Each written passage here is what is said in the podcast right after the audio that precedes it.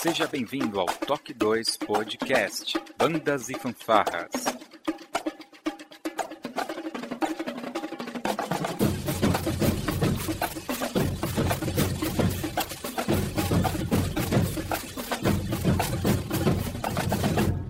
No ritmo da vida, na batida do coração.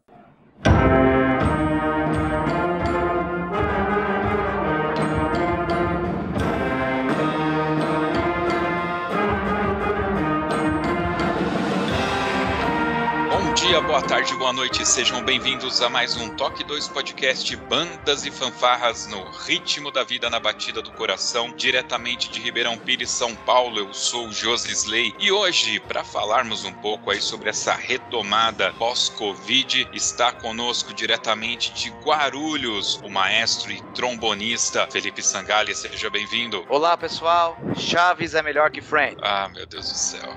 É, eu vou ter que ficar aguentando isso eternamente agora. Vai sonhando, Sangalho, vai sonhando. E hoje temos uma lenda participando. Vamos que vamos. Vamos que vamos. Diretamente de Recife, o professor e eufonista Fabiano André. Seja bem-vindo, Fabiano. Opa, tamo aí mais uma vez. É nós.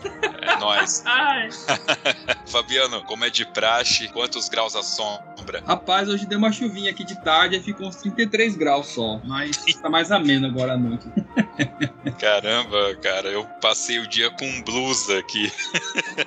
Mas isso que é o bom, frio é vida, gente. Frio é vida, tá certo. E como já relatou aí o Felipe Sangali, diretamente de Mogi das Cruzes, aqui em São Paulo, o maestro e trompista Everton Ravelli, seja bem-vindo ao Toque 2. Obrigado pelo convite, Wesley, Felipe, Fabiano. É, e vamos aí, vamos falar um pouco aí sobre, sobre essa retomada. Né? Muito bem. Vamos ver aí como que foi tudo isso aí, né? Esse período complicado que as bandas e fanfarras passaram logo depois da nossa vírgula sonora.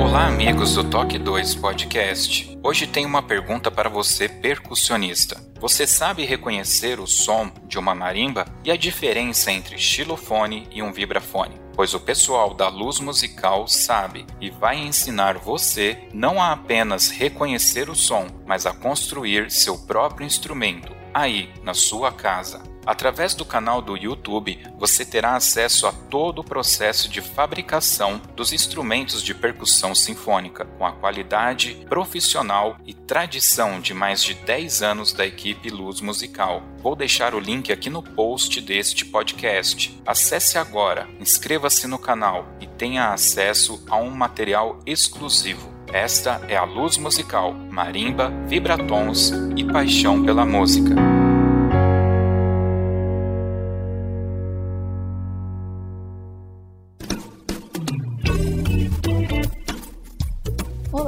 Você está ouvindo o podcast do Toque 2 Bandas e Fanfarras, do site toque2.com.br. Para entrar em contato conosco, você pode acessar as nossas redes sociais através do nosso site, ou então pelo e-mail contato@toque2.com.br.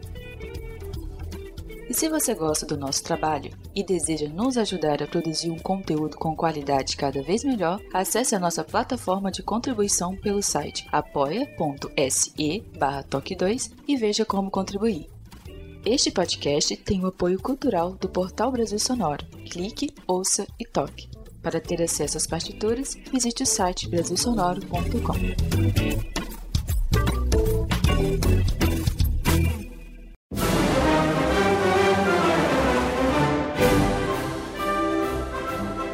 gente tem uma meta aqui. Será que a gente consegue passar todo esse podcast sem falar de política? Acho que vai ser difícil, hein? Ah, dá, dá. Vamos lá. Pessoal, a ideia aqui então é a gente falar um pouco sobre como foi para nós todo esse período aqui que essa pandemia pegou a gente de surpresa e certamente nós fomos impactados com isso. Nossos projetos, né? Os projetos que nós participamos certamente foram impactados. Aí eu gostaria de começar aqui com Felipe Sangali. Fica à vontade, Felipe. Conta pra gente aí um pouco desse impacto que sofreu os projetos que você estava participando. Bom, vamos lá. Antes de, de falar dos projetos, né, só gostaria de contextualizar a todos que para mim é, essa retomada tem um sabor todo especial, né? Porque para quem não sabe, eu fui afetado, né, pela Covid e fiquei realmente muito mal. E Deus me deu a chance, né, me deu uma segunda chance de estar tá aqui contando a minha história e, e retomando o nosso trabalho, né? Então, é,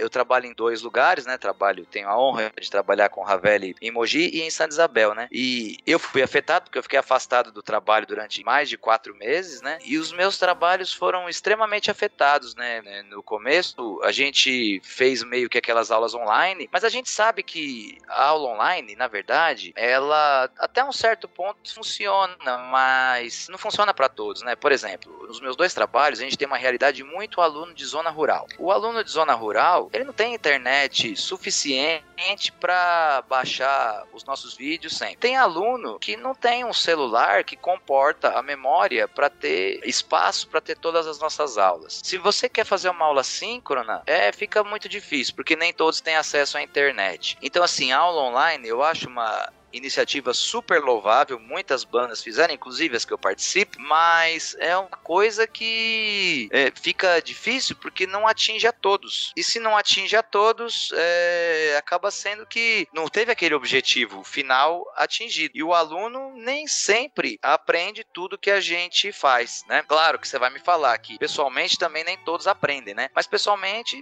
todos têm o acesso à mesma aula, à mesma qualidade, né? E no online é, ficou mais difícil isso, né? Os dois projetos que eu trabalho chegaram a ser paralisados, né, por completo, e agora gradativamente estão retomando, né? Então, quando teve a primeira apresentação, para mim foi uma emoção muito grande, né? Por todos esses motivos que eu falei, né? A gente ter contato com as nossas crianças e, e para mim, pessoalmente, essa questão da, da vitória pessoal, né? Eu ter voltado, eu ter ganhado uma segunda chance. Mas a resposta é sim, foram profundamente afetados e a gente está lutando para retomar até hoje, porque porque em quais condições esses estudantes voltaram, né? Eles voltaram, é, vamos falar o termo claro, sem bocadura, sem articulação, sem, porque por mais que estudaram online, mas não deu certo, né? Em Mogi, por exemplo, tanto em Mogi quanto em São Isabel, nem todos têm acesso ao instrumento, não, nem todos podem levar o instrumento para casa. Então ficou assim um, um modo de manter aquela chama acesa, uma tentativa válida, mas que não, não atinge 100% o objetivo. Ravelli, você, o seu projeto você dá aula é, dentro de, de, salas mesmo? E como que foi que aconteceu? Vocês estavam vindo dando aula normalmente, de repente veio a diretora e falou: pessoal, a partir de amanhã não é para vir mais, aguardem em casa. Como que foi essa paralisação do projeto? Na verdade, aqui, José, a gente tem dois momentos né, de trabalho. Então tem as aulas de musicalização, que aí é onde né, entra o professor Felipe no trabalho aqui em uma das escolas, né, que o sempre em Monge aqui em Mogi, e esse é para todos os alunos da unidade escolar. Então, do primeiro ao quinto ano, o professor atende com as aulas de musicalização e aí vai trabalhar diversas competências do estudante, pensando nesse desenvolvimento cognitivo que só a música traz. Né? E aí nós temos o outro viés do projeto, a outra forma de atendimento, que é o ensino sinfônico, que a gente chama aqui em Mogi, que esse sim efetivamente trabalha com os instrumentos musicais. E aí é onde que nós fomos impactados assim de imediato, logo quando teve todo esse problema. É, que os instrumentos, eu acredito que a maioria dos projetos, principalmente de iniciativas sociais, culturais e, e, também educacionais, trabalhem com essa linha de instrumentos compartilhados. Então, o que acontece? Ao passo que você aparece algo que pegou todo mundo de surpresa, porque um vírus se dá ao contágio, né? pelo ar, por saliva principalmente, com que naquele primeiro momento sintomas muito parecidos com a gripe. Lógico que aqui é, a gente não está colocando, né, equiparando as doenças, muito pelo contrário, mas é que naquele momento se falava muito isso e a gente sabe que tudo que passa por saliva, quando a gente trabalha com bandas marciais ou bandas sinfônicas, é algo que nos pega diretamente, né, assim, nos atinge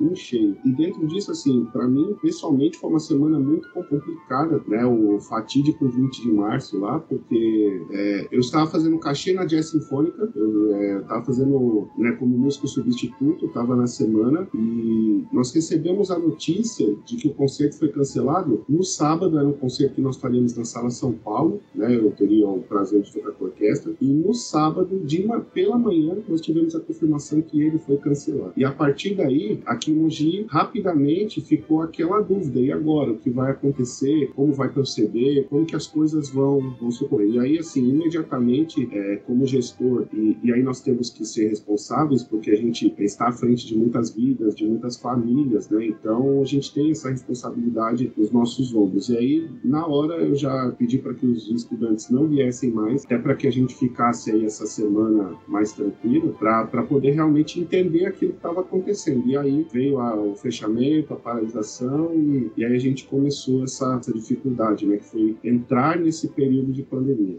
É, teve uma paralisação total, né? Fabiano, no seu contexto, eu sei que além da banda sinfônica que você toca, assim como o Ravelli tocava na, na jazz sinfônica, você dá aula também e você é maestro de banda marcial, né? Então você tem três atividades aí. E se você puder acrescentar um pouco do contexto do Recife, do que você viu. É, é eu acho que é o que todo mundo tá falando, né? Na semana que estourou a bomba aí, é, eu também tava. A banda sinfônica tinha voltado aos ensaios, que aqui tem o recesso do carnaval, né? Que é muito forte o carnaval. Então a gente já, teve, na verdade, tive um ensaio na banda sinfônica e no outro dia já foi paralisação total. Então a banda sinfônica municipal ainda não voltou. Essa é a realidade, não voltou. A gente tem, fez uma reunião, uma reunião agora esse mês, mas a Secretaria de Saúde ainda não divulgou um protocolo de retorno aos ensaios, né? Que o maestro exigiu aqueles, aqueles boxes, né? De acrílico para os músicos, aquela coisa toda. E a prefeitura ainda não deu uma resposta. Então a gente tá aguardando. Tem uma comissão da banda formada por músicos da banda que tá aí correndo atrás. Da banda municipal não voltou ainda. A escola que eu dou aula é uma escola técnica, é, que é em São Paulo chama de ET, né? Aqui é ETE, exclusivamente de música. Então lá a gente tem só as, as matérias de música, né? Percepção, é, teoria, harmonia, tem os professores dessas áreas e instrumento. Eu dou aula de instrumento. Apesar que no início da pandemia, é, no início desse ano, inclusive, eu, eu substituí um professor que ficou adoentado, né? Pegou Covid e dei umas aulas de revisão de teoria. Mas eu sou professor exclusivamente de instrumento instrumento, diofone, né? Então, o impacto na minha área de instrumento foi grande porque, como o Felipe falou, em Recife o poder aquisitivo também não é lá essas coisas, né? Apesar de ser uma capital, é, e muitos alunos da escola, por ela ser uma escola central, tem muitos alunos do interior. Tinha um aluno meu que é da região rural mesmo, e ele falou comigo, professora, não tem condições de assistir uma aula online, nem de teoria, porque não tem internet. Não chega internet lá, chega aqueles 100, me 100 megas assim, não dá pra você baixar um vídeo do YouTube, né? Então, aí impactou direto esse aluno mesmo ele desistiu da escola, ele se trancou e falou quando acabar isso aí eu volto, né? As aulas de teoria é, são mais simples, assim, entre aspas, de se continuar, porque é como uma aula de português, de matemática, né? O professor passa conteúdo, faz uma no Google Meet, né? Aquela reunião com os alunos e tal, e consegue levar. É, as aulas de percepção e instrumentos são mais complicadas de fazer online, devido à carência dos equipamentos que a gente tem, né? A gente não tem um bom microfone, é, os alunos não têm um bom microfone também. A gente não tem uma câmera boa, né, para captar a imagem e tal. Essas coisas todas dificultam muito quando se vai falar em aula de instrumento, por exemplo, né? Porque fica aquela, aquele quadrinho, você vendo só a cara do aluno praticamente. Se você mandar o aluno se afastar, você não consegue enxergar direito se ele tá na postura correta, se não tá. Às vezes você não consegue perceber a respiração, tem o delay, é, distorção do som e é, várias coisas. Então, como a gente é uma escola técnica, né? É um ensino mais puxado, assim, né? Os alunos têm que se dedicar mais. Então, fica complicado. Então, as minhas aulas online, as minhas aulas de on é, online de instrumento não ocorreram. É, mas em novembro do ano passado, isso aí é novembro de 2020, é, as aulas voltaram presencial, presencialmente, para os professores que não tinham comorbidade e os alunos que não tinham comorbidade. E voltaram assim. Aqui na escola a gente tem várias cabines de estudo, né? Individuais, com ar-condicionado e tal, é, tratamento acústico, coisa. Então a gente não pôde dar aula nessas cabines, em um espaço pequeno e tal. Então se convencionou que a gente só poderia dar aula para um aluno por vez e num espaço maior que tem lá, nas, salas maiores, né? E como nem todos os professores, exemplo, os professores de teoria, a maioria ainda não voltaram a dar aula presencial, as turmas maiores, então a escola ficou vazia. Então possibilitou a gente conseguir remanejar os alunos, os horários e também teve muita desistência, né? Então a gente ficou com os horários mais abertos e a gente consegue dar aula individual, espaçamento, aquela coisa toda, né? O compartilhamento, compartilhamento de instrumento é totalmente proibido, claro. É, como lá é uma escola técnica, 99% dos alunos têm instrumento próprio, então já ajuda muito, né? Então a, escola está retornando, assim, as aulas de instrumentos já voltaram, as de percepção também já começaram a voltar também, com turmas menores, né? Tipo, se uma turma grande dividia no meio e tal. E aí os professores estão conseguindo retomar. No meu outro vínculo, que é a banda marcial, que a banda marcial nessa escola que eu dou aula, na escola técnica, a gente conseguiu retornar ano passado, mas assim, logo depois veio aquele novo lockdown e tal. Até teve Copa de bandas aqui ano passado, que eu achei extremamente desnecessário, mas teve. Mas eu não levei minha banda, obviamente, por causa das condições, né? Os alunos tinham passado o ano todinho sem pegar no instrumento, sem ter uma aula presencial, os alunos da banda marcial tal, sem ensaiar. E, e aí a Copa surgiu assim, dentro de três, quatro semanas, eles queriam que a banda já fosse tocar. E aí não tinha condições, né? Então eu não levei a banda. E aí a gente retornou esse ano e a banda vem ensaiando. Aqui já recomeçou a Copa, esse ano também de 2021. Já teve, inclusive, a primeira etapa, que a minha banda participou, né? Mas assim, é estranho porque a gente tá acostumado, eu toco em banda marcial aí desde 93, 94, 95, por aí, é com público, aquela adrenalina, né? E você ir para um campeonato, uma, uma, no caso nosso, é uma, como é Copa, são etapas, né? Uma etapa sem público, né? A banda entra, aquele eco assim sozinho, só ela toca e sai. E assim que acabou de tocar, tem que vir embora, não pode ficar lá e tal. É estranho, mas vai, vai se levando, né? E tem uma, uma outra banda que eu participo, que é a banda da igreja, que essa voltou ano passado, e até o maestro da banda também toca comigo da banda sinfônica, né? E ele falou: se o pessoal da banda soubesse que a gente lá na igreja, a banda da igreja aqui, ela tem em torno de 80 músicos tal. A gente vem ensaiando e tocando desde o ano passado. Não parou a banda, né? Inclusive, dia 10 foi o aniversário da banda Canaã, que foram comemorados 56 anos de fundação da banda. Então, assim, é, são realidades diferentes, né? Mas a gente vem retomando. Claro, seguindo os protocolos e tal, mas chega uma hora que, que você vê que, que a galera já tá meio que. Ah, tudo normal, velho. Vambora, né? Sagalha adora seguindo os protocolos, né? Você falou a palavra mágica, seguindo todos os protocolos. Pro, é, na medida do possível, né? Porque a gente sabe que oh, é impossível, impossível numa banda de alunos, mesmo uma banda de igreja, o Josi Regi, banda de igreja há muito tempo, ele sabe disso, que chega uma hora que a gente não tem estrutura suficiente para ter uma estante para cada músico, para ter o distanciamento, a área de distanciamento da igreja. Ô Fabiano, é que eu falei assim antes, de offline aqui, antes do, de começar na resenha, né? Eu falei que quando eu escuto assim essa frase, seguindo todos os protocolos, eu já sei que porque é exatamente o que você falou. Isso é uma coisa é igual um trabalho de Hércules, né? Igual contar degrau de escada rolante, enxugar gelo. Não existe. Claro que assim, a gente toma os cuidados que estão ao nosso alcance, né? Mas seguindo todos os protocolos é, é algo utópico.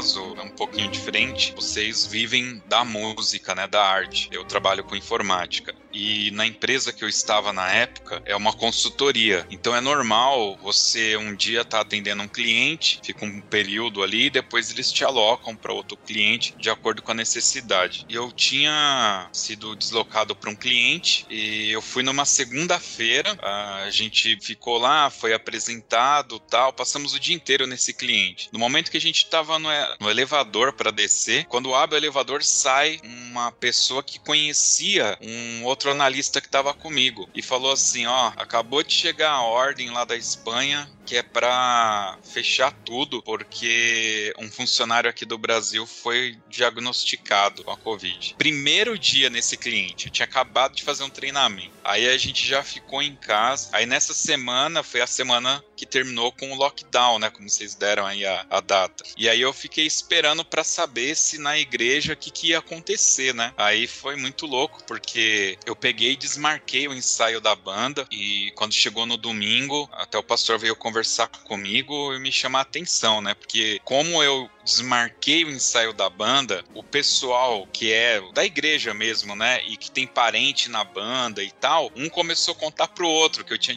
desmarcado o ensaio. Ou seja, no domingo de manhã não tinha ninguém na igreja, cara, só foi o pastor.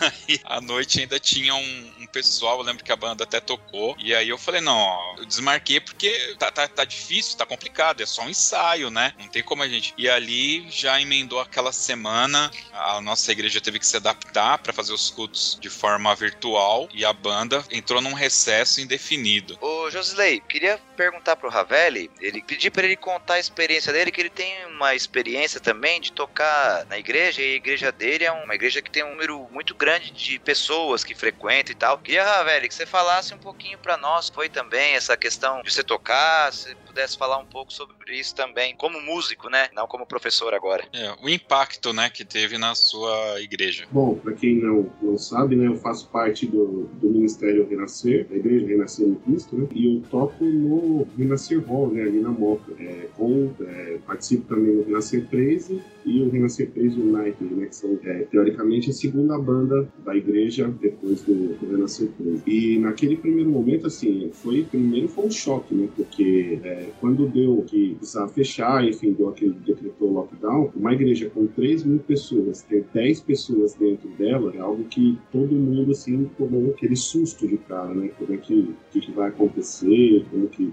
vezes vão seguir. E aí, assim, os, os sopros, né, toda a linha de metais, porque apesar de eu tocar trompa, eu faço parte da, dos metais, né? Então eu toco as partes ali do, do pop na trompa, que isso é legal, né? Assim, é uma visão da igreja que eu gosto bastante, porque a gente tem, tem liberdade para fazer. Só dá colocar as coisas no lugar que a gente pode, pode tocar. E aí, assim, de cara, fechou tudo, Felipe. Assim, fechou tudo, aí só ficava o bispo, ia fazer o culto, é, basicamente um, um, teclado e dois cantores. E aí, assim, gradativamente a coisa foi, foi aumentando um pouco. É, como a igreja tem TV, tem rádio, né? Então, assim, intensificou esse trabalho, né? Que já vem, por exemplo, só no domingo são televisionados quatro cultos. E aí tinha mais um quinto culto que era aberto exatamente para que as pessoas pudessem, dentro dos seus horários ali, ouvir, né? Dentro da sua casa, enfim, no melhor horário que, que lhe convisse. E na semana também. Então, todos os dias na semana tinha a palavra pela manhã, tarde, à noite, né? E aí, assim, gradativamente, conforme as coisas foram avançando, aí vieram mais cantores, é, a banda já voltou, né? Os instrumentos da cozinha, é, mas os metais foram os últimos a voltar. Os metais, e principalmente, como a igreja é muito grande, tem o coral também, né? O Ministério de Coral, e o coral lá tem quase 50, 60 vozes. Então o coral também foi um dos últimos a voltar junto com a orquestra. É, e assim, ainda hoje, ainda tem muita coisa que a gente não, não faz porque né, ainda tem esse receio de, de acontecer alguma coisa. Por exemplo, é, aquele lisol, aquele sprayzinho, né, para desinfectar o microfone ali, limpar tal, cara, aquilo é constantemente. Então, pegou o micro, cada pessoa já usa o seu próprio microfone, lá seu identificador de cores, né, e aí você terminou de usar, é só você que usa, mas tem essa higienização. Então, é, são cuidados que eu acredito que, né, o termo que o pessoal adora, o tal do novo normal, isso vai, vai seguir, né, que a gente precisa, precisa ter cuidado. Mas, assim, teve, teve algumas igrejas do ministério que houveram surto de, de Covid, assim, isso logo nesses primeiros dias, né, uma pessoa infectada e passa outra no ambiente fechado, aconteceram alguns problemas, assim, mas eu de perto não presenciei, mas, mas soube que aconteceu também, até em alguns, alguns amigos que tocam em outros ministérios também, é, eles com, compartilharam essa experiência e, e, a gente toma muito cuidado, porque lá tem uma circulação muito grande de pessoas, né? A igreja tinha cabine de desinfecção, aquela com gás, acho que era ozônio, se não me engano, então você tinha que passar lá, ficar um tempo ali, coisa de um minuto até que fosse liberado, o álcool gel praticamente por fileira, né, disponível, então coisas assim que até hoje tem esses cuidados por conta disso, a coisa é, mudou todo, toda a forma né, de se relacionar ali dentro da, dentro da igreja. Uma coisa interessante que eu acho nessa questão das igrejas foi assim: isso não, não foi com todos. Eu participo de um grupo de maestros, aliás, de alguns grupos de maestros, e teve várias igrejas que permaneceu, né? A princípio, aqueles que tinham orquestras permaneceram com as cordas, que aí não, não tem a questão do sopro, né? Mas foi direto. Um amigo em especial, ele me confessou que na igreja dele não pararam. A, a banda foi direto e reto, né? Eu queria falar sobre uma experiência que eu tive antes de eu pegar Covid e tal. É meio que de encontro ao que o Fabiano falou, né? Eu sei que não é um podcast religioso, mas que os temas se entrelaçam, né? Cara, a minha igreja, eu toco na igreja católica e não são 3 mil pessoas, como o Ravelli falou, mas são cerca de 200 pessoas. Eu tive a experiência de tocar eu, o padre e um celular, todos os bancos vazios. Cara, é algo assim, você tem que estar tá muito preparado psicologicamente, porque olha, a coisa bate forte, viu? Com certeza. E, e, e, eu queria falar um pouco também, é, o Fabiano falou também de estrutura, é, voltando para as nossas bandas, e até para as igrejas serve também. Tudo isso teve um impacto financeiro muito grande também. E não só do que você deixou de arrecadar ou deixou de. Né, é, mas com o que você gasta para se adaptar a isso. Por exemplo, em Mogi, a gente, quando voltaram as aulas agora, a gente precisou comprar um material para que o aluno esgote a água do instrumento, é um investimento. É, partitura, tem que ser uma para cada um, gastou mais papel, gastou mais impressão. Estante, tem que ser uma para cada um, gastou-se mais estante. E eu posso ficar aqui falando N coisas, teve que comprar álcool em gel, comprar termômetro, comprar não sei o que. Então, muitas bandas têm muita dificuldade nessa questão financeira também. E eu não tô dizendo só da, da, da, da falta de verba, ah, contingenciou gasto. Não, não, cara. Para você voltar agora, você tem muitos gastos que antes você não tinha. E isso é uma coisa que pega também. Eu acho que uma lição, nós tivemos alguns anos uma pandemia, uma, um início de pandemia, acho que foi a gripe aviária, se não me engano, a, aquela gripe lá. H1N1. Todo, H1N1, obrigado. E todo mundo com gelzinho, não sei se vocês lembram disso, todo mundo dava com gelzinho. Cara, não era para nunca ter parado. Na verdade, eu acho que, ó, a exemplo do que o Ravelli falou, esse lance de higienizar o microfone deveria ser o normal, antes mesmo da pandemia, sabe? Então, tem muita coisa que eu vejo, se você parar pra pensar, uma igreja de 3 mil pessoas, quantas pessoas diferentes não se se sentam nos bancos e tal. Então ter aquele cuidado de passar um álcool, ter o álcool ali para você limpar a sua mão depois que você manuseou um dinheiro, alguma coisa, eu acho que é o normal. A, a minha igreja, né, a igreja que eu congrego, é o ministério da Assembleia de Deus, ele tinha alguns paradigmas que a gente não conseguia quebrar aqui, né? Por exemplo, a questão do dízimo, da oferta. Eu mesmo cheguei a falar pro pastor, pastor, arruma uma maquininha, porque eu não ando mais com dinheiro no bolso, hoje é tudo no cartão. Então muitas vezes eu tinha que ir no banco para tirar o dinheiro para dar uma oferta que fosse, né, cara? E aí o pastor falava: "Não, não dá, porque temos muita muita pessoas idosas, né? E esse pessoal, eles achavam achavam que, que não era, né, um ato cristão ter uma maquininha ali e tal. Cara, é, com a, os cultos virtuais, eles começaram a colocar o Pix. Primeiro foi a conta para você depositar e depois veio o Pix nesse meio tempo, aí o Pix, né? E isso facilitou a vida de todo mundo, cara, porque hoje você vai lá, faz o Pix, dá o dízimo, você quer colaborar, você colabora, enfim, não é, não é, o tema nem é esse, mas é essas facilidades, né? E no nosso caso específico aqui de Ribeirão Pires, a gente já tinha tentado colocar alguns cultos online, mas sempre teve aquela coisa resistência também, né? Era a palavra que eu tava procurando, resistência. E acabou que foi que nem você falou, teve o primeiro culto, o pastor com um celular, e aí foram se investindo, o rapaz fez um curso, e aí investiu, e agora tem um equipamento decente. E aí falaram agora, já que comprou, todos os cultos são televisionados lá, postados pela internet. Então acho que também isso são ganhos, e como você falou, se reflete nas bandas e fanfarras a partir do momento que você começa a ver as bandas e fanfarras fazendo apresentações através do YouTube também, né? É, eu, eu queria puxar agora a conversa, longe de querer tomar o seu lugar, Imagina. mas eu queria propor, queria propor um assunto, é pro Ravel e pro Fabiano falarem aí, que é a volta mesmo, quando a gente voltou. Eu observei nos meus estudantes, tanto em Mogi quanto em Santa Isabel, cara, eles voltaram com aquele brilho no olhar, tipo de que sabia que a banda era uma coisa boa, sabia que a banda eles gostavam, mas não tinha ideia do quanto isso fazia falta. Cara, a gente tocou no primeiro ensaio aquela escala desafinada, é, era a melhor coisa do mundo. E,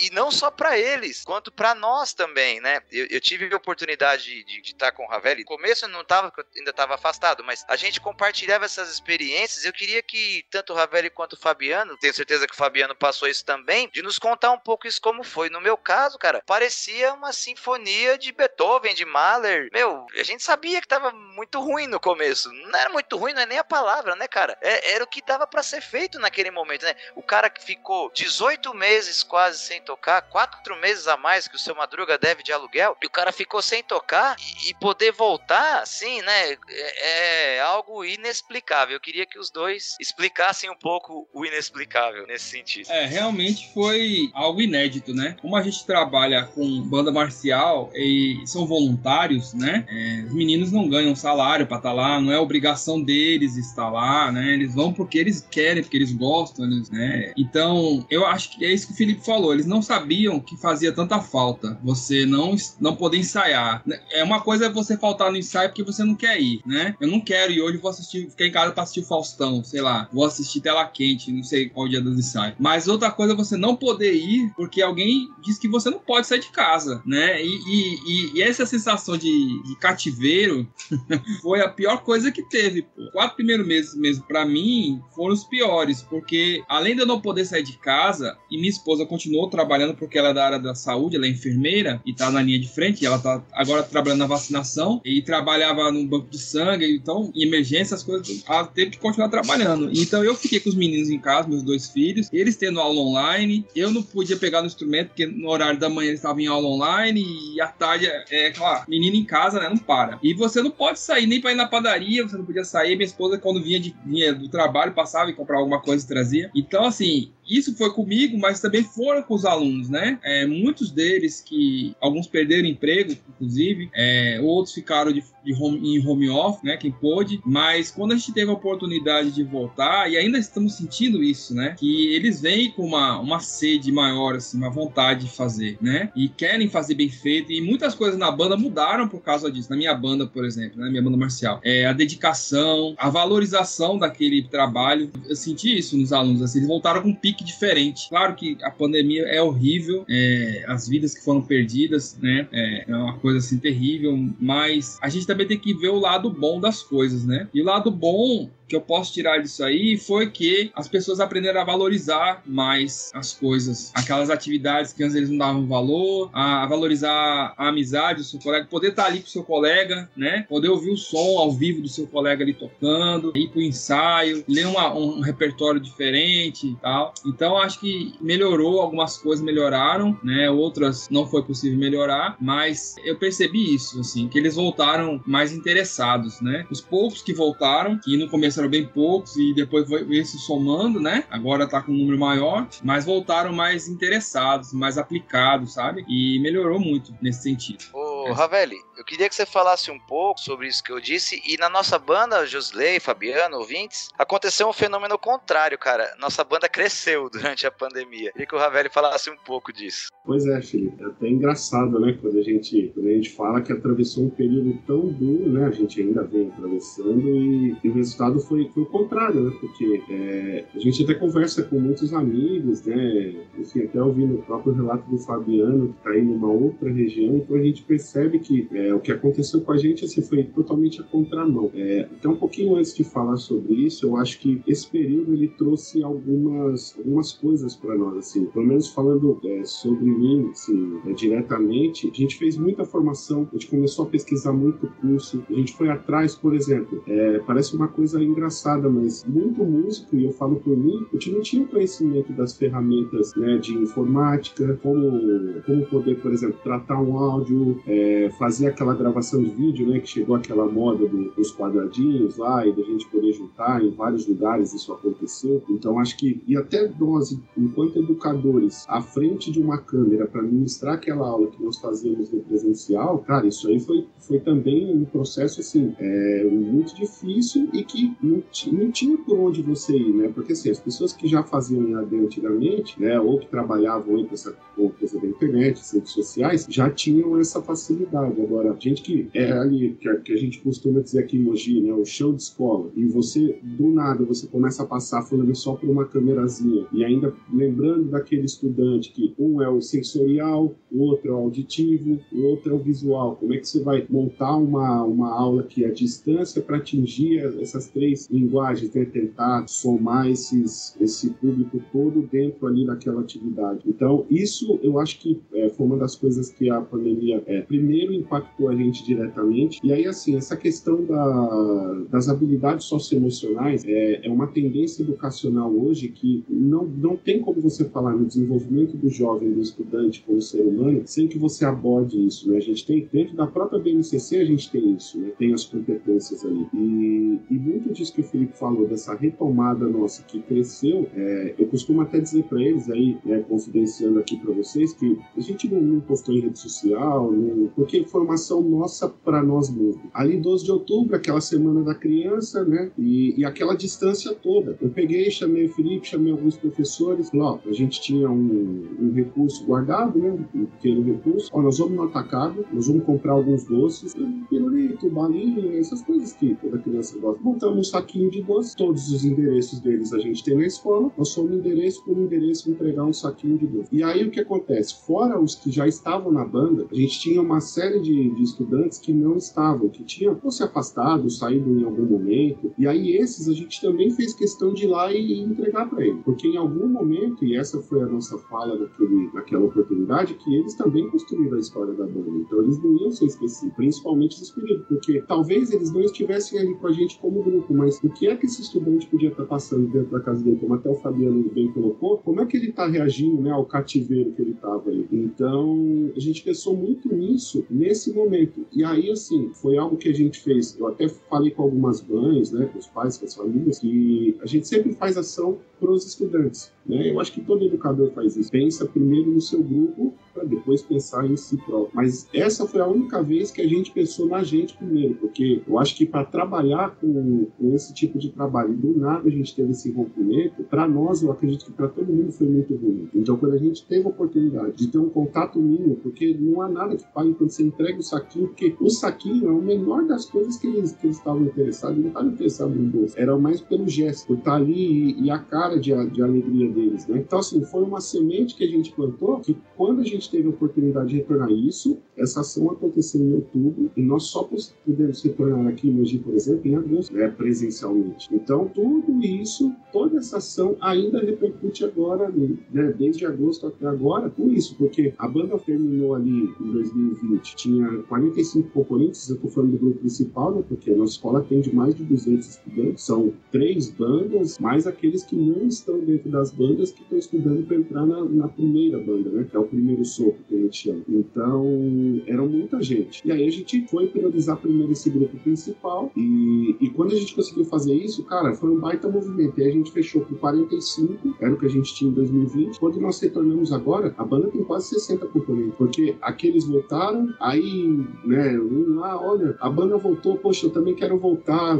Pergunta pro maestro lá se tem uma vaga. Aí a gente fala que só não dá jeito pra morte e pro Corinthians, né, Felipe? O restante a gente sempre dá um, dá um jeito. O restante aí, não tem jeito. Aí, o restante não tem jeito. Então, foi, foi assim, foi muito legal nesse sentido, porque é, a gente conseguiu retomar com o e, cara, quando você vê os pais vindo junto, aquele grupo que você. Porque assim, até então, na retomada, a gente achou que ia ter 10 pessoas na banda e a gente ainda dá assim, puxa, muito obrigado que tem 10. Vamos, a gente consegue recomeçar. E quando a gente viu um grupo de 50, 60, cara, foi algo assim, foi bem difícil no início, assim, da gente assimilar tudo aquilo. Falar, caramba, agora, olha, voltou todo mundo e tal. A escola tem uma quadra enorme, né? A quadra que a gente tem são medidas oficiais, né? Que o time de, de futsal da cidade joga na quadra. Então tem que ter aquelas medidas da federação. E aí a quadra consegue comportar os 60, com distanciamento, com tudo, né? Então pensa que ia praticamente de um gol ao outro a banda nos primeiros ensaios, porque era muito grande. E aí para você contar aquele um metro certinho, você ter esse cuidado, né? Assim, tentar resguardá-los, era uma coisa enorme, assim, enorme mesmo. E, e foi um movimento assim, muito legal, foi muito legal porque foi a contramão de tudo, né? A gente achou que ia voltar mais fraco e aí foi o contrário, voltou muito mais forte. E o resultado disso é que a banda, por exemplo, se a gente for contar os últimos 30 dias corridos, a banda fez dois programas diferentes. Isso considerando que nós somos uma banda de estudantes, né? Então, assim, dois programas pesadíssimos, que a gente fez um programa de rock e agora recentemente um programa de novelas, com um telão, tendo que sincronizar banda aí, telão, isso tudo em 15 dias. Esse programa foi feito em 15 dias com dois concertos de resultado, né? E, e assim, foi algo que para eles foi muito legal. E aí, só para complementar, o que o Fabiano colocou na questão de que eles deram mais valor, isso para nós aqui é nítido, é muito nítido, porque eles viram o quanto estar perto dos amigos, estar perto das pessoas que eles gostam e valorizar os momentos é muito importante, porque é, quantas vezes realmente acontece aquilo de ah, hoje eu não vou, tô meio cansado, né? Hoje eu vou, ah, vou falar mais que eu tô com. A gente brinca muito aqui em Mogi que deu dor nos cílios, não vem no ensaio, né? Ah, eu tô com dor nos cílios, vou ficar em casa. Aí tem muito isso aqui, né?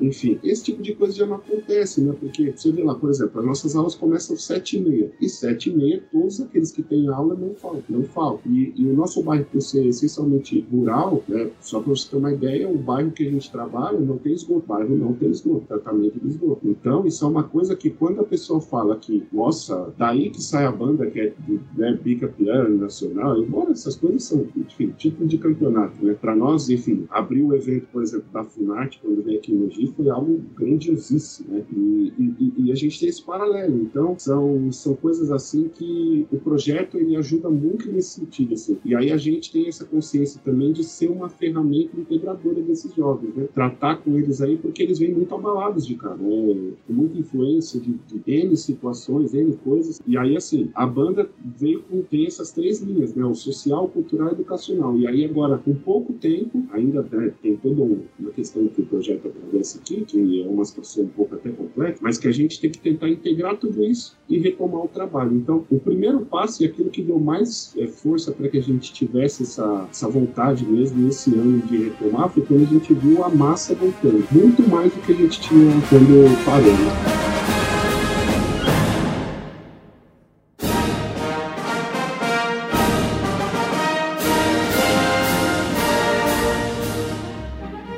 Sentem que nesse momento que a gente está vivendo hoje, a gente está gravando isso daqui no final do mês de outubro, a gente efetivamente já está saindo? Vocês estão sentindo que os seus músicos, os pais, a sociedade ao redor de vocês está sentindo, ó, ufa, estamos retornando, estamos tranquilos em retornar? Bom, eu vou falar da minha experiência, né? A minha é um pouquinho diferenciada, mas é, eu no começo tinha muito, muito, muito medo até de sair de casa. Talvez pelo fato fato de eu ter pego e passado isso, né? E, e, eu sinto que os meus estudantes, tanto Santa Isabel quanto em Mogi, estão ficando mais confiantes agora. Porque no começo a gente tinha, tinha teve crianças que não voltaram, que demorou um pouco, né? A banda cresceu, a gente resgatou alguns, mas é, alguns que, que não voltavam. E, e, a gente começa a ver nos eventos agora que a gente tem participado, o público começa a interagir mais, já você vê um abraço daqui, outro dali, com as pessoas vacinadas. Então,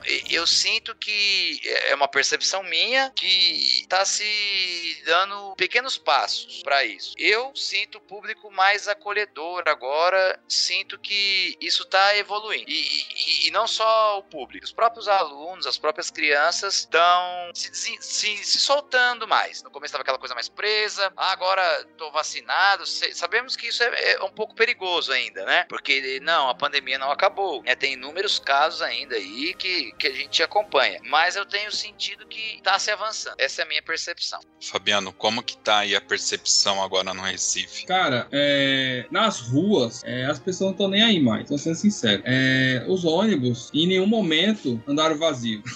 É, é, até a coisa que o pessoal critica muito, né? Porque se fala de distanciamento, distanciamento, distanciamento, mas os ônibus, os trens, metrôs, é, não teve isso. Porque quem precisa ir trabalhar tem que trabalhar, né? E tem que enfrentar isso. A gente sabe que a protocolos, a máscara, álcool em gel, ele ajuda, mas não é 100%, né? Então, mas assim, a minha percepção na rua é essa, cara. As pessoas não não estão mais sentindo medo, não estão mais. Tem lugar, cara, tem lojas aqui que nem se tem mais negócio de álcool, de, pra limpar as mãos, de termômetro pra medir a temperatura na entrada. Não tem mais isso sabe? É, o jeito que chegou é que nem estava antes. Até deu, dei risada, eu fui entrar num supermercado e tinha lá aquela máquina que, que mede a temperatura e já pinga o álcool na sua mão, né? E quando eu pus lá, meu braço marcou 31 graus. Eu falei pra minha esposa, acho que eu morri. Eu já passei por isso também, viu? Porque os caras. É, os negócios só pra dizer que tem, cara. Como que uma pessoa. Tinha, a Recife, como eu falei, não é frio, né? Então eu tinha acabado de chegar da rua e entrar no supermercado. Lá tem ar-condicionado, mas eu tinha acabado de entrar. Quando eu pus a mão lá pra medir a temperatura, deu 31 graus. Então, assim, infelizmente, é, são muitas coisas que aqui tem que é só, como diz a história, para inglês ver, né? Na prática, não funciona, cara. Na prática, a pessoa não tá nem aí, né? Eu vi uma vez um jornalista falando que ele falou assim: ah, é muito difícil uma loja barrar um cliente por causa da temperatura. Ele não vai barrar o cara. O cara vai entrar lá para comprar. Você acha que vai, você não vai entrar na minha loja, não? Não vai fazer isso, né? Então, assim, a, aqui em Recife mesmo, cara, eu, eu também tive a oportunidade de fazer uma viagem para São Paulo, né? Agora em julho. Eu achava que no avião ia ter esse negócio de uma cadeira assim, uma não, que nem, tem no, nem era no cinema, né? Mas pelo contrário, tá que nem o ônibus, o poeirinha do final da tarde, lá, no horário de pico, cara. Tudo lotado, cheio, todas as cadeiras cheias,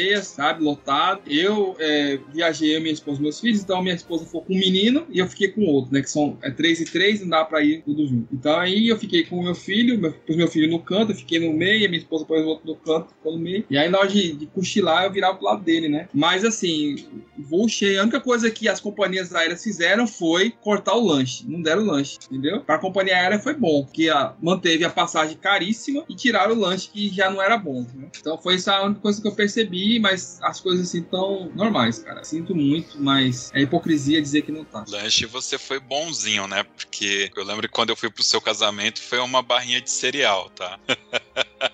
Ainda é, ainda é, mas nem isso estão dando mais por causa da pandemia. Nem vendendo eles estão por causa da pandemia. Bom, então agora eu queria perguntar, a gente falou, quando paralisou, a gente falou daquela fase difícil, né? E falou que as bandas é, voltaram, estão voltando. Queria saber dos dois, como que tá hoje? Como que tá o ensaio hoje? Como que estão as coisas? Eu vou falar um pouquinho da minha experiência, né? Em Santa Isabel, é, as atividades estão retornando, a gente tá muitas apresentações, a maioria ao ar livre, né? Por ser uma banda marcial, a gente ensaia ao ar livre, é, faz tudo ao ar livre, o que ameniza é, um pouco a situação, né? Nossos ensaios agora é, começamos com menos tempo, né? Menos componentes, estudantes, mas hoje o ensaio está assim praticamente normal, é, com essa diferenciação que é ao ar livre. E apresentações também agora já estão quase que na normalidade. E um outro impacto grande que o projeto sofreu, como falado, é que antes um instrumento servia para quatro crianças. Então a capacidade de atendimento se limita a 25% do que era, que tinha atendia 200, né? Com, com 50 instrumentos você atendia 200, hoje com 50 instrumentos você atende 50 pessoas. Então queria que os dois aí falassem como que tá hoje. O ensaio voltou, como que tá o ensaio, como que tá a apresentação. O Fabiano falou brevemente aí do campeonato, do, da Copa lá, né? Mas queria que vocês dissessem um pouco mais como que tá essa questão hoje em dia. Bom, por aqui, primeiro que esse retorno, assim, as coisas mudam de semana a semana, né? Semanalmente parece que muda tudo. Então, eu acho até meio que, não vou dizer bem uma utopia, mas é algo que até é engraçado dizer, porque as escolas são os últimos lugares a retornar. Então você já tem evento, você tem estádio, né? Você tem uma série de outras coisas que tem um, um fluxo de pessoas e os estudantes que precisam de ter aquele, aquele acompanhamento, né? É, diretamente ali com o educador, foram os últimos a voltar. Então, é, assim que a gente teve a oportunidade de, de retomar o trabalho, foi, foi uma coisa assim, as coisas foram muito rápidas, acho que muito similar ao que você comentou, Felipe, de, da relação das apresentações, né? Porque isso principalmente quando a gente fala de projeto educacional, geralmente são ou é gerido por OS ou tem alguma forma de contratação indireta com as prefeituras, né? Isso seja através de chamamento público, cadastramento de empresa via MEI, né? Mas e aí a gente também tem essa necessidade de, de trabalhar, de realmente mostrar a importância do projeto, porque a gente sabe, defende e conhece a importância que ele tem para as crianças, né? Para os jovens que a gente atende. Mas muitas das vezes as pessoas que têm o poder talvez não conheçam isso, né? E a única forma com que a gente pode sensibilizá-los é através dos concertos, né, das apresentações. Então, a partir desse momento que foi liberado, realmente a gente tem que tomar os cuidados, é, a utilização de máscara dentro do, dos deslocamentos, é, os transportes, né, por exemplo, aqui em Mogi nós temos é, talvez algo que poucos municípios no Brasil têm, que são os ônibus rodoviários são próprios da educação. Então, a educação aqui tem cinco ônibus próprios, cada um com 50 lugares, ônibus rodoviários, que pode viajar o Brasil todo, tem, são aí certificados e tudo. E, e aí a gente anda, por exemplo, vai fazer um concerto a 5 quilômetros de distância, né, que hoje é muito grande, né, tem uma área muito grande, mas 5 quilômetros eu tô falando do bairro onde a banda está localizada até o centro da cidade, um dos teatros que a gente tem. E para esse deslocamento, 50 estudantes vão divididos em dois ônibus, para a gente tentar né, colocar essa questão da, do distanciamento aí um pouco, um pouco mais, mais firme para eles. Né? A questão do, do, lanche, até como o Fabiano bem colocou dentro do avião, é isso. Né? Tinha umas que não dava nem água, né? o negócio era tenso e passar e só, só sobe. E para nós também não é diferente, porque como é que a gente vai adaptar o famoso lanche reforçado, né? o X-Banda aí, que a gente sempre tem na, nas nossas corporações? Então, até, até essa questão do lanche, porque a gente sabe que às vezes muitos locais que são essencialmente sociais, o estudante vai ali porque ele tem oportunidade também de comer um lanche, né? É, por mais que a gente às vezes negue, isso é uma realidade que acontece. Então, tudo isso, assim, esse entorno, por exemplo, protocolos de higienização dos instrumentos, porque a gente sempre fez, só que agora tem aquele último cuidado, que é o quê? Você pegar um álcool e dar uma passada, por exemplo, é, falar de instrumentos de metal, então você passar um, o álcool ali no bocal, higienizar né, a baqueta que, que os estudantes de percussão usam. Então, assim, são pequenos cuidados hoje que a gente não deixa de, de fazer. A gente tem até um checklist, porque é uma coisa assim, pra gente às vezes era até difícil se habituar nisso. Porque você já faz, mas antigamente, assim, antes da pandemia, se você esquece de um ou outro ponto, no, no, no, no dia a dia ali, às vezes foi um dia mais corrido, aconteceu algum imprevisto tal, você acaba às vezes até esquecendo pela própria rotina do dia. Agora, para que a gente é, não esqueça disso, para a gente ter um checklist lá diário para cuidar disso e, e agora mesmo, assim, com o retorno das apresentações, com a vacinação dos estudantes também, porque isso foi uma premissa nossa, é, e, e, eu também, enquanto coordenador, eu não, não permiti que a gente fizesse nenhum tipo de apresentação sem que os estudantes da nossa banda tivessem tomado pelo menos uma dose ou a oportunidade de tomar, né? Porque a gente sabe também que tem muito a escolha de cada pai, enfim, tem alguns pais que preferem não é, expor seu filho à vacina, e logicamente que é uma decisão de cada família, a gente respeita. Embora, né, eu fiz questão de tomar vacina no posto do bairro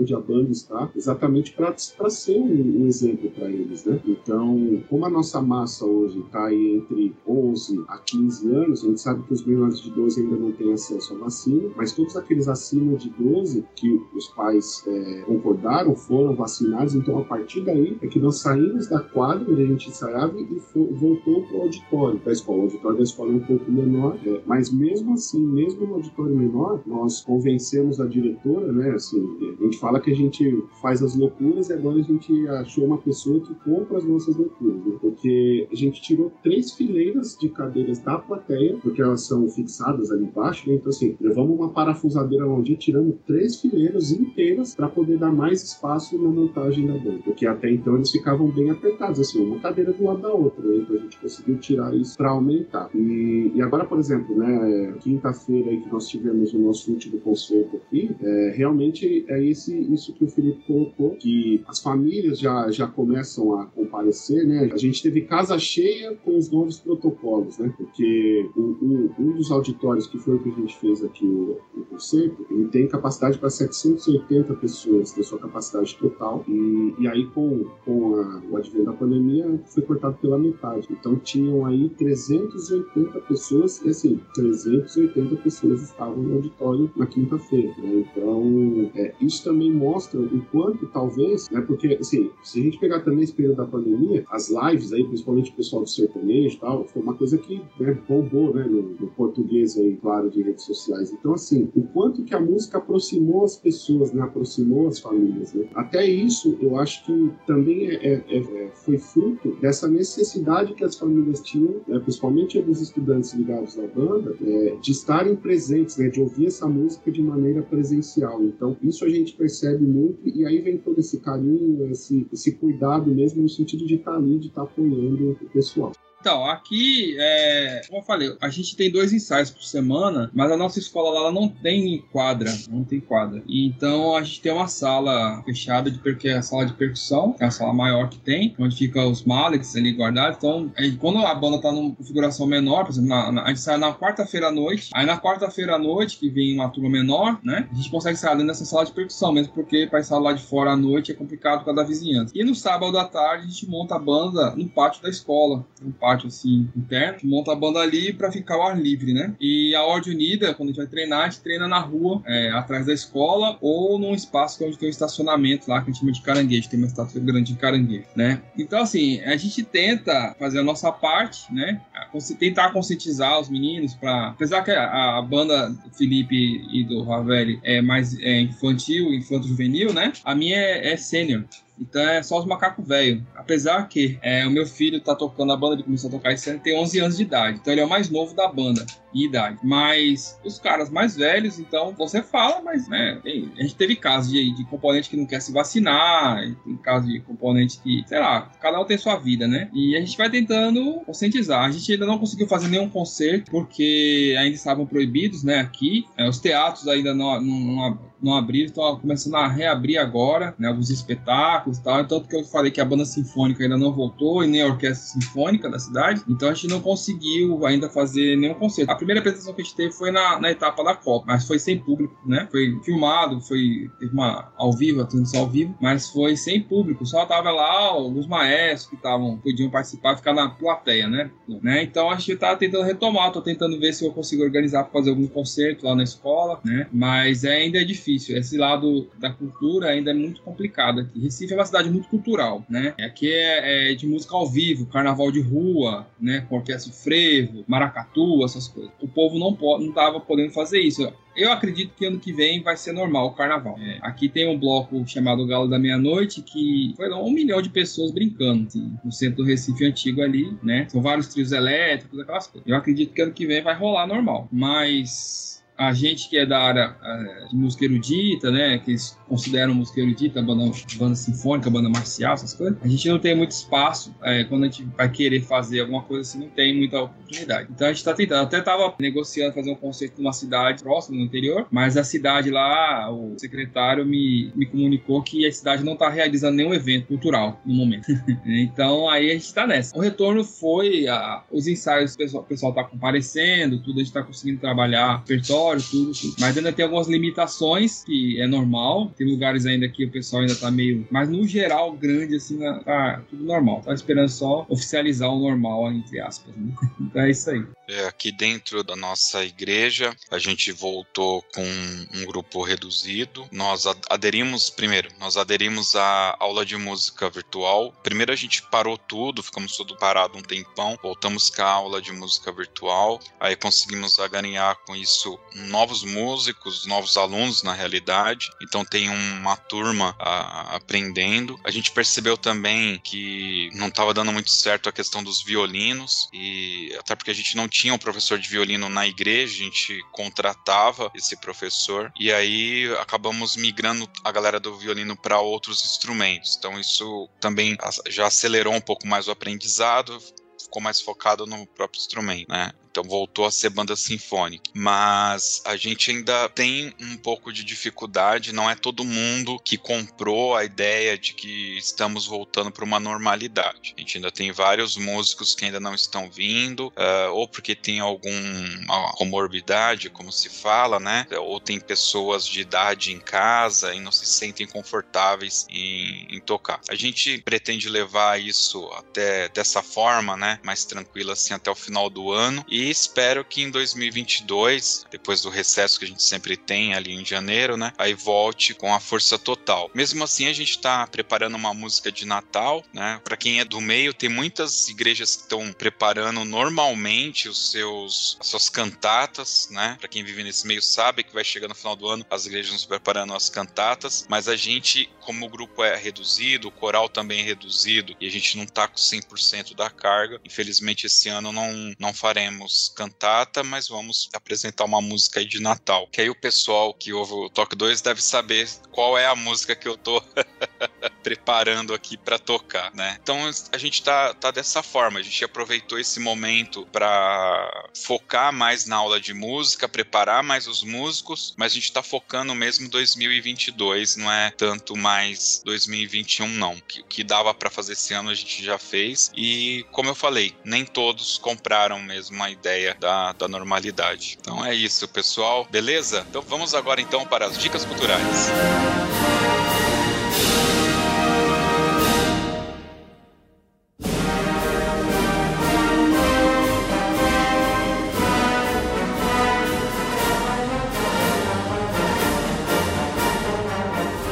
bem, o momento aqui da dica cultural é aquele momento que cada um traz aqui uma dica, que pode ser uma série, um filme, um sabor de pizza, né? Enfim, vale quase qualquer coisa aí. E já que o patrono da dica cultural tá aqui hoje, vamos começar por ele, né? Felipe Sangali. Opa, vamos lá, tô preparado. Bom, como sempre, né, tem que dizer algo relacionado ao melhor programa do mundo, ou seja, Chaves. Então, são duas dicas culturais, né? A primeira é o Festival da Boa Vizinhança, que é uma saga em três episódios do Chaves, melhores programas que tem, né? Onde tem o famoso Mamãe Querida, Meu Coração por Te Bate, e por aí vai. E a outra dica é o documentário sobre Michael Schumacher, tem o nome dele, e tá na Netflix, vai contar toda a trajetória dele, e para mim, é, ele é um dos melhores pilotos que já existiram. Então, minha dica cultural: Festival da Boa Vizinhança e Schumacher, documentário. Falo nada, viu? Falo nada. Fabiano, sua dica cultural. Oi, é, minha dica vai ser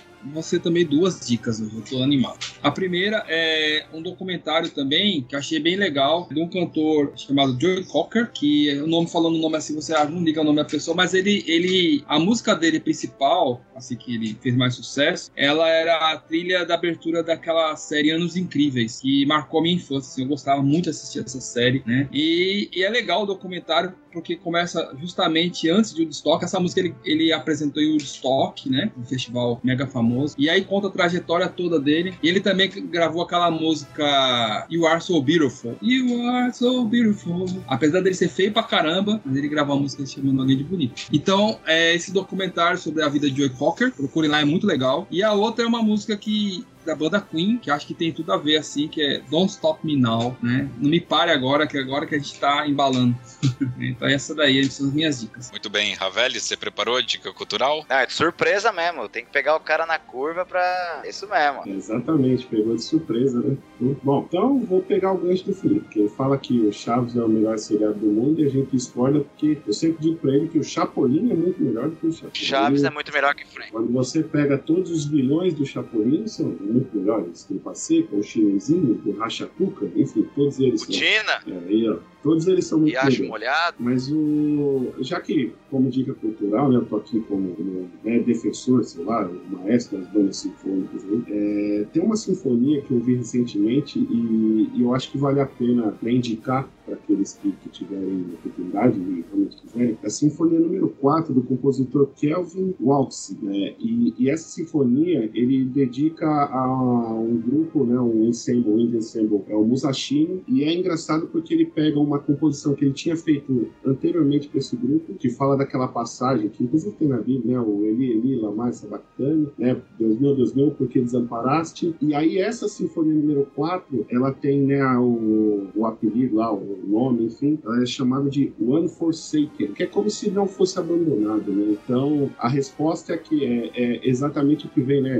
Esse versículo está ali em Mateus 27, a resposta vem no, no Mateus 28, que né? não mandarei o meu espírito e não vamos, não vou te deixar abandonado, né? Você não ficará só. E aí ele faz toda essa sinfonia, uma sinfonia de 16 minutos, teoricamente curta, né? Para os padrões de uma sinfonia, mas para a banda sinfônica é um tempo bem interessante, é, é um bem desafiador porque é uma grade 6, mas que é assim, algo muito bem escrito, muito bonito, e, e eu acho que vale a pena aí aqueles que, que quiserem né, ouvir um, um repertório bem escrito, não é um compositor aí da tradição, ou um compositor que está tá na moda, né, desses que a gente costumeiramente escuta, então fica aí a sugestão de, de audição de repertório. Beleza. Bom, minhas dicas culturais, vou dar duas dicas de série, que é para desbancar esse tal de Chapolin aí. É.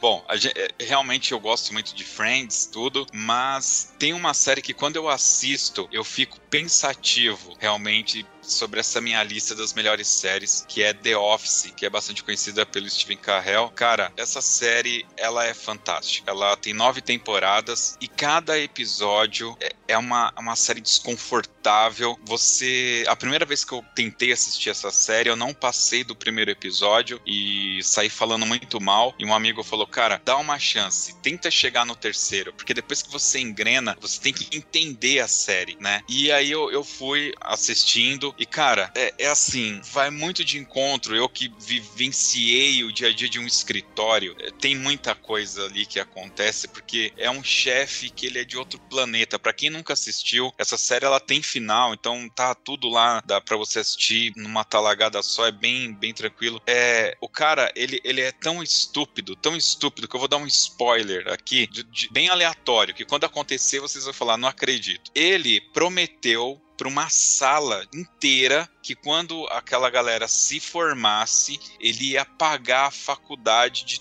todos na sala. É, para quem conhece os Estados Unidos sabe que lá a universidade não tem universidade é gratuita como no Brasil, é pago. O governo te dá até o terceiro colegial. Depois você se vira. Então os pais guardam dinheiro, né, a vida inteira da criança porque paga a faculdade e o cara sai de casa, né? E aí ele chega lá no dia de entregar presente, só óbvio que ele não tem. E ele dá o carregador de um notebook para cada um. Tipo, se um dia eles forem para a faculdade e comprar um notebook da faculdade, eles já têm o carregador, entendeu? Pra vocês entenderem como a cabeça desse mano funciona. É uma série fantástica, ela é baseada numa série de mesmo nome, só que europeia, né? E a versão original europeia está disponível na HBO Max para quem que for assinante, tem na HBO Max e o The Office está na Prime Video disponível completo. E aí, nessa linha de séries desconfortáveis, mas não tão desconfortáveis, entrou recentemente, acho que essa semana, na Netflix, Seinfeld, que é uma série sobre o nada. E é assim que ele define a série. São e, cara, é incrível o tipo de humor. E, e tem um, um porquê de eu estar indicando o Seinfeld. Você assistir, você vai perceber que a maioria dos stand-uppers brasileiros copiam suas piadas do Seinfeld. E isso, hoje, eu prestando atenção, eu tomei uma, uma na cara assim que falei, cara, aonde eu ouvi essa piada? E eu não vou aqui revelar, mas isso acontece. Então fica aí a dica também, duas séries de comédia que realmente vale a pena você assistir, beleza? É isso e vai ter Desdica, Fabiano? Eu tô preparado. Então tá bom. Então vamos agora pra Desdica.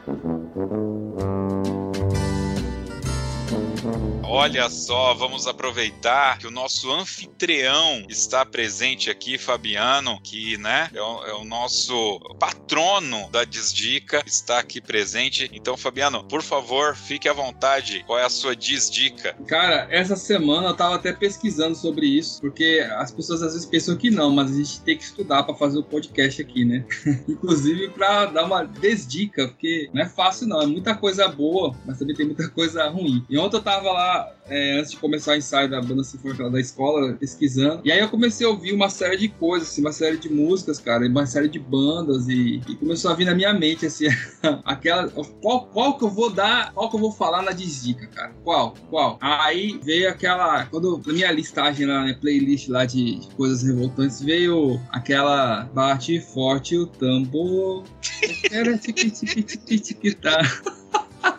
Entre muitas, mas essa, essa assim, me, me lembrou muito, assim, cara, os anos 90, a raiva que eu tinha quando eu estava em casa e você assistia qualquer programa de televisão, de auditório, qualquer um, qualquer um, e aparecia aquele cara. É banda des, Carrapicho. Descalço, com aquele caixinho assim, ah, bate forte. Até eu coloquei pro meu aluno ouvir, porque meu aluno é, é uma coisa assim que, que, me choca um pouco, mas meu aluno, não, professor, não é meu tempo, não, eu, eu nasci em 95. Nossa. Aí você percebe que você tá velho, né, cara, que 95 que eu já tava tocando em banda marcial, já tava quase saindo dessa vida. Mas assim, falei, bicho, quando você, qualquer programa de auditório, Gugu Liberato, qualquer um desses aí que tinha sábado à noite ou domingo à tarde, esse cara aparecia e parecia uma mulher cantando, né? Assim, a voz dele era muito ruim, cara. Então, é assim, por favor, se alguém tiver em casa, queime esse disco por mim.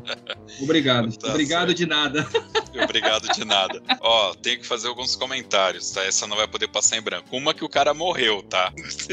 Não sei se você sabe. Tem aí o podcast que a gente gravou Ele- da região eu, não norte. acompanho, eu não acompanho a, a carreira dele, como você deve saber, né? Pelo menos no banda, comentário. o nome dele eu não lembro, mas a banda era Banda Carrapicho. Era a banda Carrapi. Então, assim, um, ele morreu, tá? Dois, eu queria entender, né? Tem no YouTube, eu vai vai estar o link no post pra quem quiser ver um videoclipe dessa música sendo tocada pela família Adams, cantada em russo. Eu não não me pergunte o contexto. Eu adoraria se alguém saber qual é o contexto desse vídeo, porque o cara tá nesse vídeo, parece ele lá cantando, mas aí vai e quem toca aquele tan tan tan tan tan tan tan tan, tan é o tio Chico numa marimba, o careca lá da família Adams, cara. Ufa. Sério mesmo, sério Você mesmo. foi Família mais profundo que eu, tá vendo como você gosta dessa música? Eu. Não, é porque esse vídeo, quando, Só a versão original pra mim já basta. quando surgiu o YouTube, cara, esse vídeo bombou na época. Por isso que eu, que eu sei que ele existe. E, e quando eu gravei o podcast do- da região norte, eu esbarrei nele de novo, porque a gente citou esse, esse, esse grupo. E aí, pra finalizar, é o seguinte: eu aceito a sua desdica, só que com uma ressalva: as dançarinas valiam a pena. Só isso que eu tenho a dizer. Muito bem. Felipe Sagali, você tem uma desdica? Tenho, tenho. Num programa passado aí, a minha digica foi Drumline, né? E hoje a minha digica é Drumline 2. Que é Nossa. a mesma coisa do 1. Não, é, é muito Não, é. pior, é muito. muito a pior. escala, a Um escala já, foi, um já é ruim. foi Um astronômica. já é muito ruim. O Não, 2 o dois, é dois muito é intragável, não tem condições não. O 2 foi gravado no campo sem plateia, bicho. Isso já denota muito. Aí vai a minha Drumline 1 e 2, né? Eu já dei um em programas passados, hoje vai o 2. Cara, você não sabe o que você tá falando. O 2 é, é lixo, lixo. Não deveria existir. Ele foi. A, a ideia era virar uma série, pra você ter uma ideia. Mas ele foi tão ruim, tão criticado, que matou a ideia da série Drumline. É, nossa, deixa pra lá. Everton Ravelli, você conseguiu aí separar uma desdica pra gente? Pô, vocês me pegaram de surpresa com a desdica. A dica já foi de surpresa. A desdica, então, foi, foi pior. Ah, eu não tenho, assim, nada que eu tenha pensado, né? Mas eu acho que se vale alguma coisa, cara, desliga o Facebook e um livro. Porque tem, né, fica 5, 6, 7 horas. E agora tem aquele negócio que mede as horas que você fica ali, né? E aí eu digo, até brinco com a, com criançada que tem os...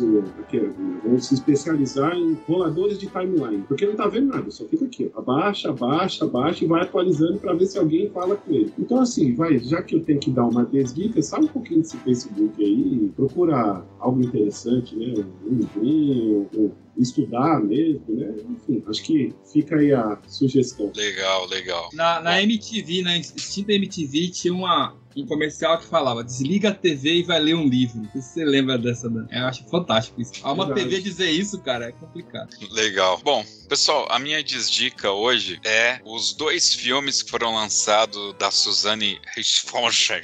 Eu não sei falar o nome dela. Suzanne von Richthofen. Von Richthofen. Tá. Isso. Então, a Amazon Prime lançou dois filmes, um chama A Menina que Matou os Pais e o outro se chama O Menino que Matou Meus Pais, que basicamente é o mesmo filme do ponto de vista da Suzane e a outra do, do ponto de vista do Daniel Cravinhos, que era o namorado dela na época, né? E por que que é uma desdica, né? Eu Acho que é importante dizer que filmes com serial killers, né, é, tem vários, tem vários, dá pra indicar aqui alguns muito bons do ponto de vista de produção, né, da história do filme. Você consegue assistir a história como sendo um filme de arte, sabe? Mas esses dois, eles têm um grande problema que não precisava existir simplesmente. Primeiro, a história é contada de um ponto de vista antes do é, o planejamento para matar os pais. Então, teria que ter uma carga dramática muito boa e não tem. É muito ruim a carga dramática envolvida ali. É interessante você assistir um deles, talvez, até pode ser, mas quando você assistiu dois, não tem graça nenhuma. E tudo que acontece, que eventualmente ganhou a mídia e poderia se tornar um filme, acontece da morte em diante. Então se torna uma coisa enfadonha, chata pra caramba e que tem lá uma cena de sexo que vocês sabem que eu odeio cena de sexo que não tá no contexto da história. Tem que tinha que ter muito contexto, né? Então eles acabam mostrando coisas ali desnecessárias. Se não me falha a memória, essa cena só aparece na versão da menina. Inclusive. A da, que ele é que ele, ela contando que, que, ele, é o culpado. Que ele é o culpado, né? Então, obviamente, é usado ali como artifício por ela. Cara, eu achei bem ruim, bem ruim mesmo, tá? E para te dar um parâmetro, tem um filme chamado Zodíaco, que conta a história do assassino do Zodíaco nos Estados Unidos, que é um filme que foi super barato também em termos de produção, tá? E que tem uma linha narrativa muito melhor, só para servir como um comparativo. Mas quem quiser ir lá assistir, vá. Mas eu tô falando, você vai perder tempo porque é chato pra burro. Já tem outros documentários, assista os documentários. Beleza? Tem o livro da Ilana Casoy, né? Mas já foi minha dica. é que o livro da Ilana Casoy eu acho que é justamente o livro, cara. Eu não sei se ela conta depois da, do coisa, não, viu? Ela meio que adaptou o livro pros filmes. Ela tá. conta tá. mais. Bom, já, já foi. Já no foi. próximo a gente fala mais. Então tá bom. Então vamos agora pro nosso Toca na Pista.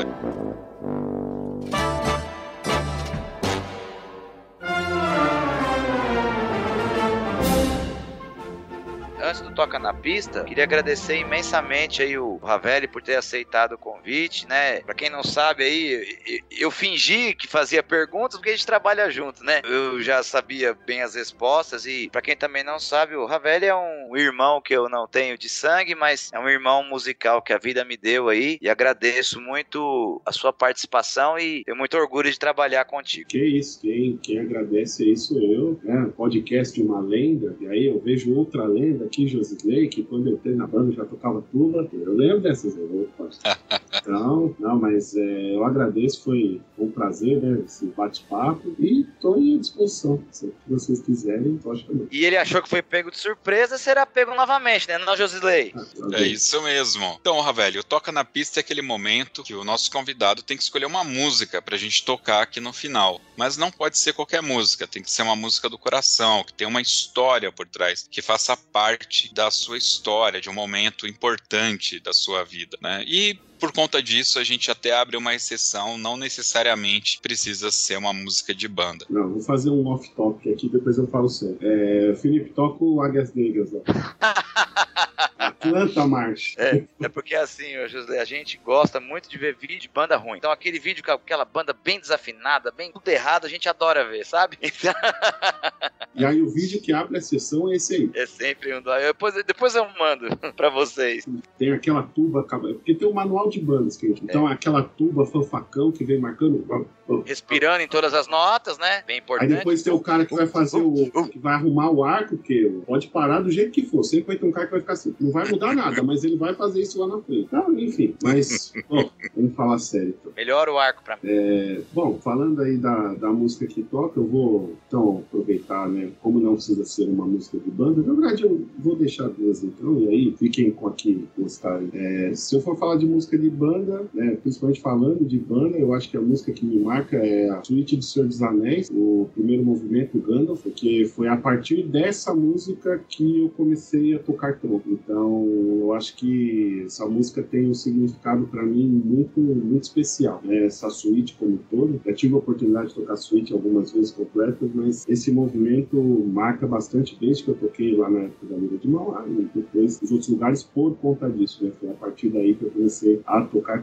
E, e uma segunda música aí que fala bastante comigo é uma música né, 100% de novidade, né? 0% das pessoas que me conhecem, que é do Renascer Praise, do último CD do 21, né? Que é a música do, do querido Pastor Osé, se chama Eu Estou Determinado. Uma música que a letra, ela fala de, vem de encontro, assim, a, a muitas situações que, que, a gente passa e traz uma mensagem que a gente não, não desista, né? Porque a gente sabe em quem a gente deposita a força, né? Então, logicamente, respeitando aí a, todas as crenças dos ouvintes aqui do Top 2, mas eu deixo essa, essa dica que eu acho que vale a pena. Muito bem, temos aí duas dicas. Possivelmente uma vai ser tocada na abertura e outra vai tocar aqui no final. É isso, pessoal. Felipe Sangali, muito obrigado pela sua participação aqui. Deu tudo certo. Fabiano, muito obrigado aí pela sua participação internacional, muito quente, diga-se de passagem.